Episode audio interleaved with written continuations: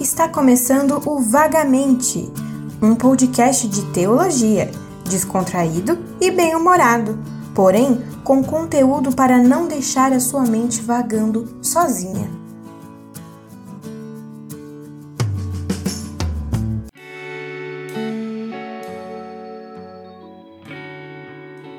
E aí, pessoal? Tudo bem com vocês? Como é que vocês estão, seus cangaceiros do evangelho? Fala aí, pessoal. Fala aí vocês que são o lampião de Cristo. Estamos aqui para mais um Vagamente podcast. Eu aqui, Thiago Gominho, Gerard aqui, como sempre. É nós. É nós. Qual é o nosso propósito no dia de hoje, Gerard? Nós vamos conversar um pouco sobre a carta de Paulo aos Filipenses. Essa maravilha, essa carta que é pura alegria. generosidade, entusiasmo, confiança, que mais? União, firmeza, né? E essas também devem ser as marcas aí do, do seguidor de Cristo, né? Vamos, né, vamos tentar ficar um pouco mais sério. Vamos lá, Thiago. Quem, quem foi o autor dessa carta?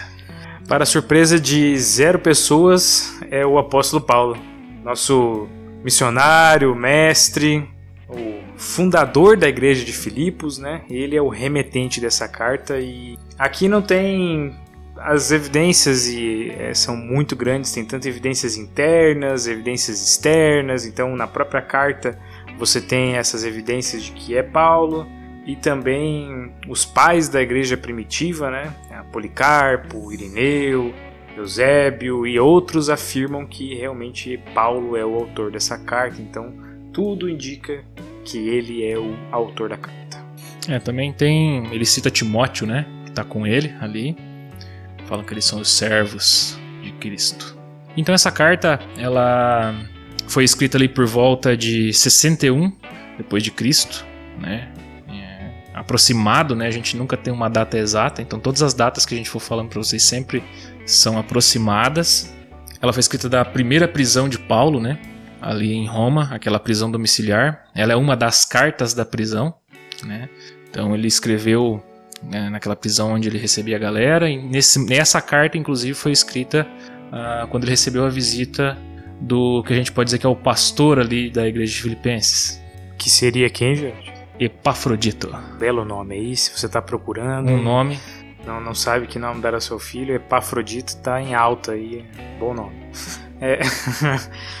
Para corroborar com essa informação, é, os estudiosos eles, eles dizem que há três coisas que juntas elas confirmam que é realmente uma carta, uma das cartas da prisão, né? Que na própria carta aos Filipenses, Paulo ele vai falar de três coisas. A primeira é, ele menciona a guarda pretoriana. A segunda é que ele envia saudações é, dos da casa de César e a terceira coisa é que você tem mais cartas, você tem Efésios, Colossenses e Filemão. É, tem outras é, cartas que também são chamadas de cartas da prisão. Então, se você juntar essas três coisas, elas apontam é, fortemente para Filipenses como sendo uma carta da prisão também. Então, essa a igreja uh, de Filipos, né, a igreja dos Filipenses, é, provavelmente é uma das igrejas com que a gente poderia dizer que Paulo ele tem uma relação muito pessoal. Ela está muito ligada à experiência de Paulo e também à experiência de muita dor de Paulo. É, e ela começa uma começa de um jeito muito diferente, né? Porque a proposta, o intuito de Paulo é quando ele estava na sua segunda viagem missionária, ele estava junto com Silas, Timóteo e Lucas e o propósito dele, como sempre, era abrir novas igrejas. Mas no intuito dele, na visão estratégica de Paulo, a, o seu rumo era a Ásia. Mas acontece algo muito interessante, que é a visão de Paulo em Troade, que um homem macedônio chama diz: Venha e é, nos visite, venha falar conosco. E disso é que Paulo ele então se dirige, ele abre mão do, dos, do projeto, da ideia que ele tinha, para iniciar a abrir caminho pela Europa, né? Porque a Macedônia é mundo antigo, aqui a gente está situando então na Europa. Filipos é a primeira cidade uh, europeia, vamos dizer assim, da, das, das viagens missionárias de Paulo, das igrejas plantadas por Paulo.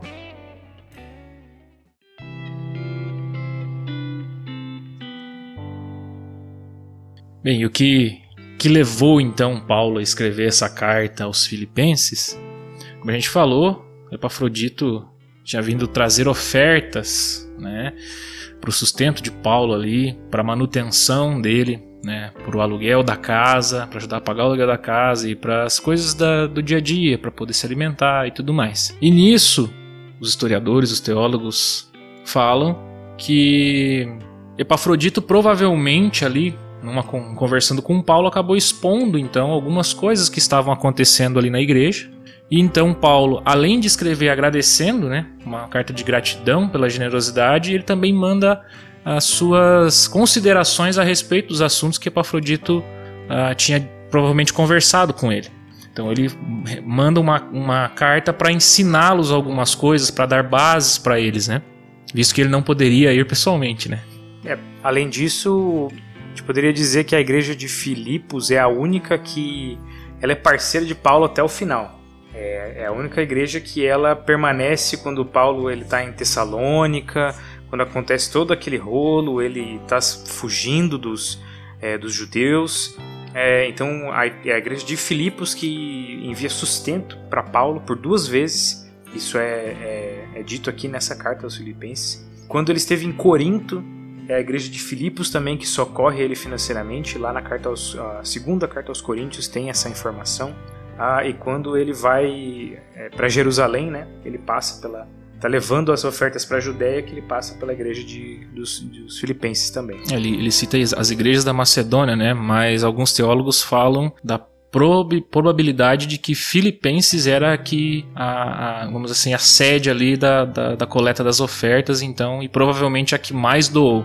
Bom, a, além disso, a igreja de Filipos, então, dentro desses propósitos por qual Paulo vai escrever para eles, ela enfrentava dois problemas muito sérios. Um era interno e outro era externo. Então, o primeiro, o interno, era a quebra da comunhão. O que estava acontecendo? Os crentes, eles estavam mostrando uma desunião muito grande e era um, pecado muito sério que afetava o coração da igreja, o centro da igreja.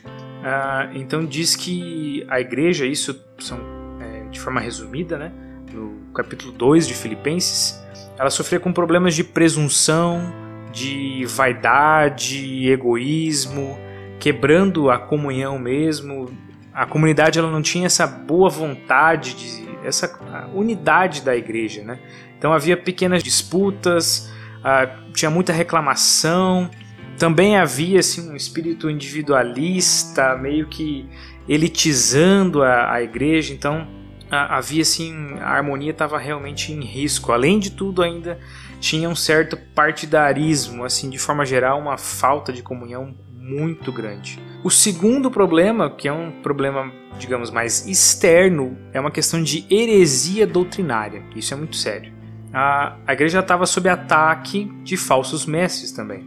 Então, o judaísmo, já bem conhecido aqui de nós, já falamos eh, principalmente em Gálatas, acontecia esse mesmo problema, os falsos mestres, que aqui Paulo vai chamar de inimigos da cruz de Cristo, que se vangloriavam na circuncisão, que se vangloriavam da, de serem é, zelosos principalmente à lei e não observarem a cruz de Cristo, não observarem a verdadeira igreja, não observarem que o verdadeiro conhecimento é, está em Cristo.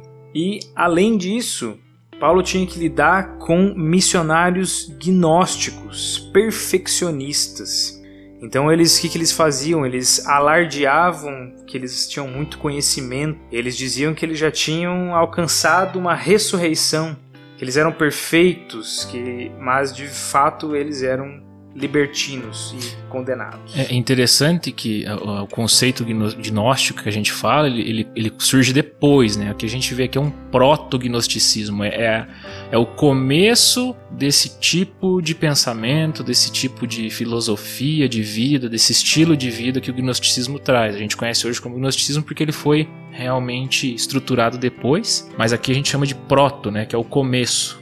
Bom, só para explicar muito muito brevemente o que, que é gnosticismo. Né? Então a gente é, trata da palavra grega gnosis, que significa conhecimento. Então, de forma bem geral, como já te falou, a gente está falando aqui de um proto-gnosticismo, né? não era uma coisa tão é, bem elaborada, tão formalizada, era como se fosse assim é, um monte de pensamentos que convergiam é, em, em, algo similar, em uma questão similar que depois vai ser é, organizado e se tornar realmente, é, realmente o gnosticismo. Mas o que, que eles dizem? É, eles reivindicavam que tinham conhecimentos secretos que tornavam eles superiores aos homens comuns. Ou seja, não é, não é a mesma coisa que um conhecimento intelectual, acadêmico, é algo realmente sobrenatural. E dentre aí todas as, as vários, os vários problemas do gnosticismo, é, eu acho que o principal que vai é, bater de frente com um princípio elementar do evangelho é a questão de que eles não acreditavam que Cristo era 100% homem e 100% Deus. Pra gente resumir, tá, gente? Isso aqui é muito. Esse assunto tem, é gigantesco para estudar. A gente está tentando resumir de uma forma para ficar bem claro. E o que, que isso implica? O que, que eles diziam? Que Jesus era um homem da Galiléia, um homem comum, como qualquer outro, e então um espírito de luz, vamos colocar assim, se apossa aí desse Jesus de Nazaré prega esse, esse monte de coisa boa na, na visão deles, né, que a gente conhece como evangelho, que a gente não é um monte de coisa boa, é o evangelho. E então, eles falam que no momento em que Cristo morre na cruz, antes dele morrer, esse espírito de luz sai de do Jesus de Nazaré e quem morre na cruz é o, é o Jesus Nazaré é, homem. Só que ele não ressuscita depois. Ele não ressuscita de corpo físico. E nós cremos que Cristo morreu e ressuscitou o terceiro dia. Então, que basicamente é a base do evangelho. Você precisa crer que Cristo morreu por seus pecados e ressuscitou o terceiro dia. Ou seja, ele venceu o pecado e venceu a morte. Então, e, dentre todos os problemas, são muitas coisas, como eu falei, então a gente tem que, pra gente não delongar muito, é mais ou menos isso. Então eles distorciam a realidade, como o Tiago falou, dizendo que eles tinham umas revelações sobrenaturais, fora as questões de práticas que eles tinham, é, de vida e tudo mais. E por que, que eles falavam que Jesus não podia ser Deus? Porque o homem é mau. Então, não que esteja totalmente errado, mas ele não podia ser 100% Deus. E, e, é mais ou menos isso. É, uma, uma outra coisa aqui, bem rapidamente, também, que é base do que a gente acredita, é que para nós a Bíblia é a única fonte a, de conhecimento para libertação, para salvação, é a regra única de prática e fé.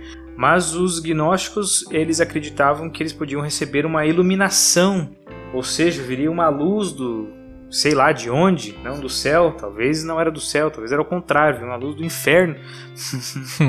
que podia revelar para eles coisas sobrenaturais. Então, eles eram adeptos de práticas de magia, consulta a demônios, astrologia e dentre outras coisas que são condenadas pela palavra de Deus. Então, esses métodos é que é, davam a eles essa iluminação, esse conhecimento sobrenatural, que é completamente é, distoante do que nós acreditamos, é, entendendo que a Bíblia é a única é, inerrante e suficiente e única fonte de conhecimento é, para a salvação, para a nossa fé.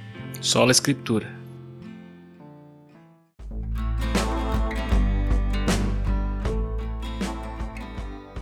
Para a gente continuar, algumas coisas interessantes sobre os filipenses e a cidade, né?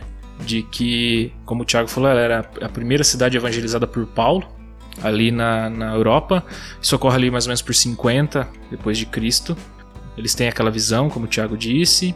E a cidade de Filipos, ela, ela, é, ela recebeu esse nome, uma coisa interessante que a gente pegou aqui, em, quando ela foi conquistada em 360 a.C. É, pelo rei Filipe II da Macedônia, o pai de Alexandre, Alexandre o Grande. Só para você situar aí quem foi o cara. Ah, então ele batizou aí a cidade com o seu nome, Filipos, com um anacrônico ali do, do nome dele. Ela era uma cidade importante, uma cidade portuária, que vivia basicamente ali de minério, e depois, mais para frente, esse minério vai acabando, então ela acaba não tendo tanto minério quando o Império Romano domina ela, né, ali por volta de 160. Antes de Cristo, e daí ela vira uma colônia de Roma. O outro problema deles é a questão das adorações, né? Ah, os sítios arqueológicos dizem que eles, é, eles eram bem idólatras também, como qualquer outra cidade da região, qualquer outra cidade grega ali que tinha. Uh, os deuses gregos, os deuses romanos, uh, várias divindades uh, orientais também são encontradas ali na, nos, nos, vestígios da cidade. Por exemplo, Baal, Astarote e os outros que a Bíblia também vai falando ali ao decorrer da, dos seus escritos. É, e, falando também, só complementando essa questão geográfica, né? Ela realmente era uma cidade que, como a gente sabe, né? Paulo ele era muito estratégico e ele sempre buscava fazer essa plantação de igrejas, principalmente nas capitais. Uh, e em cidades que tinham alguma é, questão geográfica, por exemplo, locais de, de passagem, de muito fluxo. E Filipos é exatamente isso, porque Filipos é uma cidade que ficava exatamente entre o Oriente e o Ocidente. É como se fosse a cidade é, de conexão entre os dois continentes, entre essas duas partes. Tem uma, uma cadeia de montanhas que divide, literalmente dividia, né, a Europa da Ásia. Então é esse local, essa, essa rota do Oriente para o Ocidente é onde é essa cidade que a gente está falando, a cidade de Filipos. É. Segundo os registros de Atos, né, a gente vê que é em Filipos que Lídia, né, uma, uma mulher citada, como se abrisse os olhos dela, né, para ver a, a, luz do Evangelho. É um episódio muito interessante. Ela e toda a sua família foram batizadas. Foi em Filipos também aquela, aquele episódio daquela jovem adivinhadora que fala que eles são os homens de Deus, que pregavam a verdade. Paulo acaba expulsando então ali o espírito maligno, o demônio, que fazia as revelações e daí os, os donos daquela escrava é, ficaram um pouco nervosos com eles ali, vamos dizer um pouco, né? Porque tirou a fonte de renda deles. E aqui também é o famoso episódio de Paulo e Silas na prisão, quando eles cantam e a prisão treme. É, então o carcereiro é convertido. Então a cidade de Filipos também foi uma parte agitada aí da vida de, de Paulo e seus companheiros de viagem. Além disso, Filipos também tem uma importância histórica muito grande, né? Como o Gerard já comentou, né? É o fundador da cidade, Filipe da Macedônia, né? O pai de Alexandre Magno, Alexandre Grande, né? Ah, e é nessa cidade que acontece uma das batalhas fundamentais para o Império Romano. Ah, é, é nessa cidade que acontece a batalha quando o exército leal ao imperador Júlio César luta sob o comando de Otávio e Marco Antônio. E eles derrotam as forças de Brutus e Cássius. Isso é um pouco de história da, do Império Romano. Ah, e foi por causa justamente dessa batalha que Filipos recebe a dignidade de ser chamada de colônia romana. E o que significa isso? Ser feito colônia romana muda completamente o status da cidade. Por quê? É uma honrada posição então tinha uma importância militar muito grande e Roma, o Império Romano, tinha o costume de enviar grupos de soldados veteranos que cumpriam o período de trabalho militar e mereciam essa cidadania. Então eles eram levados a esses centros eh, estratégicos. E Filipos é exatamente esse lugar, como a gente já falou, né? uma rota muito importante, uma rota de, de conexão. E basicamente esses caminhos, né, eles eram traçados de forma que eles podiam enviar reforços é, mais rapidamente, é, enviar tropas de uma colônia para outra.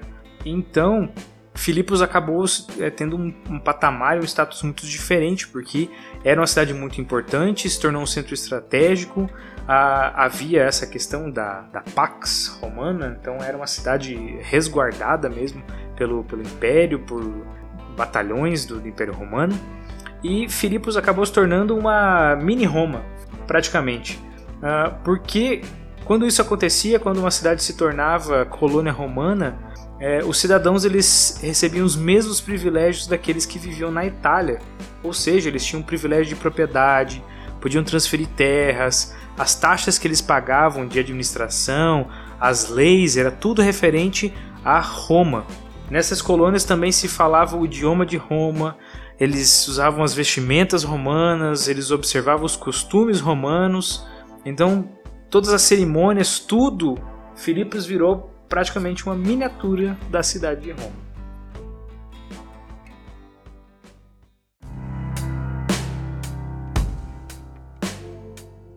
caminhando para o final, pessoal, vamos falar um pouco sobre as ênfases dessa carta. Então, Filipenses não é como um tratado teológico, né, como Romanos, Efésios, Colossenses, ele é uma carta muito mais pessoal, que trata de assuntos pessoais, mas realmente Paulo ele é muito habilidoso, então ele faz tudo de forma muito teológica, mas também muito pessoal.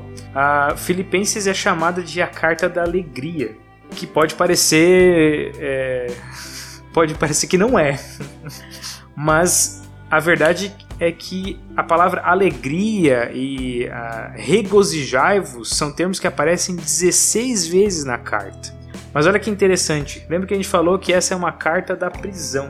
Apesar de a gente sempre se referir como essa prisão domiciliar, Paulo ainda estava preso. Não é como se ele tivesse liberdade, como se ele pudesse fazer o que não ele tinha quisesse. autonomia, né? Não tinha autonomia, ele podia receber as pessoas e nisso ele evangelizou muito, muita gente, mas ainda assim ele estava preso. E ainda assim ele realmente ele mostra que a alegria ela é não depende da circunstância e ela está sempre focada e centrada na figura de Cristo.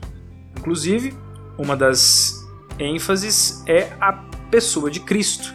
Cristo é a figura central dessa carta, é o elo entre tudo, todas as outras partes.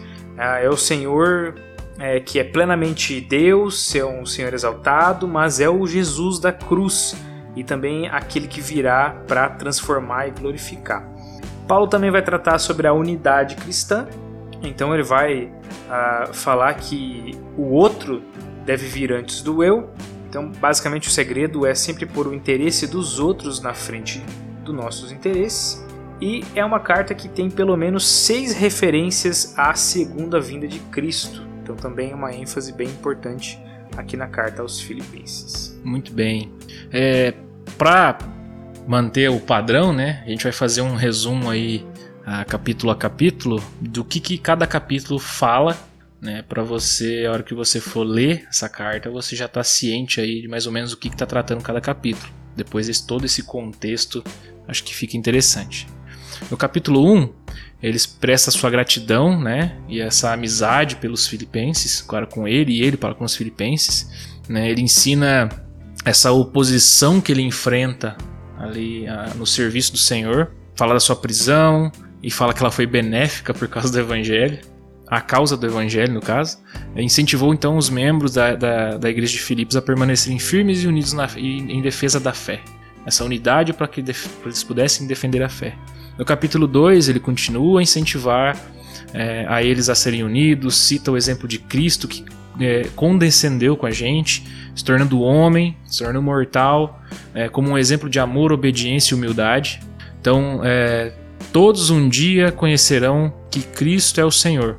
Paulo exorta também os membros da igreja a operarem sua própria salvação, né? a viverem, a mostrarem isso de maneira prática. No capítulo 3, é, ele adverte então aí contra os que advogam as práticas e ideias judaizantes e todos esses problemas. Descreve a sua antiga vida como fariseu uh, e como de boa vontade abriu mão de tudo para seguir a Cristo. Ele exorta os santos a seguirem uh, e prosseguir rumo à salvação. Então ele incentiva eles a seguirem a Cristo. Esclarece que Jesus Cristo transformará nosso corpo físico imperfeito em um corpo glorioso como o dele. E no capítulo 4, ele incentiva os santos a sempre se alegrarem. Né? Mais uma referência aí à, à, alegria que Paulo fala nessa carta. E ele os, os exorta a, a substituir a ansiedade pela gratidão e promete-lhes que terão a paz de Deus, que ultrapassa todo entendimento. Então, esse trecho muito conhecido está ali, na, no capítulo 4 de Filipenses. Paulo também exorta eh, os membros da igreja a pensar em coisas honestas, justas, verdadeiras, puras, amáveis, virtuosas de boa fama. Ele também reconhece que podemos fazer todas as coisas em Cristo Jesus, que é quem o fortalece, que é quem nos fortalece. E isso significa, quando ele fala tudo posso naquele que me fortalece, é tudo. Sejam as boas coisas, sejam as coisas ruins, sejam as coisas terríveis, seja a situação onde que ele está. É, é esse o tom de Paulo, né? É, ele fala dessa alegria, ele fala dessa unidade da, da igreja, ele fundamenta isso com Cristo e ele dá a esperança de que Cristo voltará, voltará de forma gloriosa e, e é isso que resume basicamente a carta aos Filipenses. Eu tudo posso naquele que me fortalece, você pode realmente tudo, né? Tanto as coisas ruins quanto as más. Mas por amor, por demonstrar a Jesus através da fé, você faz aquilo que Cristo faz. Então não usem esse versículo para esse texto para embasar seus, seus pecados aí não, seus vacilão. Por hoje é só. That's all, folks. Terminamos mais uma introdução. Pedimos sempre que vocês ouçam esse podcast, que vocês divulguem para os seus amigos, para os seus colegas. Ah, conversem conosco também, nos deem um retorno, um feedback, ah, para que nós possamos melhorar, para que nós possamos continuar o que estamos fazendo, que vocês considerem que está sendo bom, está sendo produtivo. Ah, e pedimos sempre que ouçam até o final. Nós temos aí os nossos avisos sobre as nossas plataformas, aí onde você pode nos encontrar e como nos ajudar a divulgar. Como de costume também eu vou pedir para vocês, quando a gente, depois que vocês ouvirem, é, se vocês puderem comentar lá no Instagram, é, no, na thumb do, do, do, episódio, o que, que vocês acharam, comentar, ah, tá legal, não tá. Comentem lá, gente, a gente precisa de feedback para a gente possa estar possa tá melhorando também, né? é, melhorar o, talvez um pouco mais de conteúdo, um pouco mais técnico. A gente quer sempre, é, mas a gente precisa de vocês. A gente quer sempre melhorar, mas a gente precisa de vocês nos ouvindo e nos falando também, né? Porque a gente tem uma ideia, uma visão, né? Mas é, é a gente depende de vocês também. É isso aí e até mais, pessoal. Falou. Tá liberado.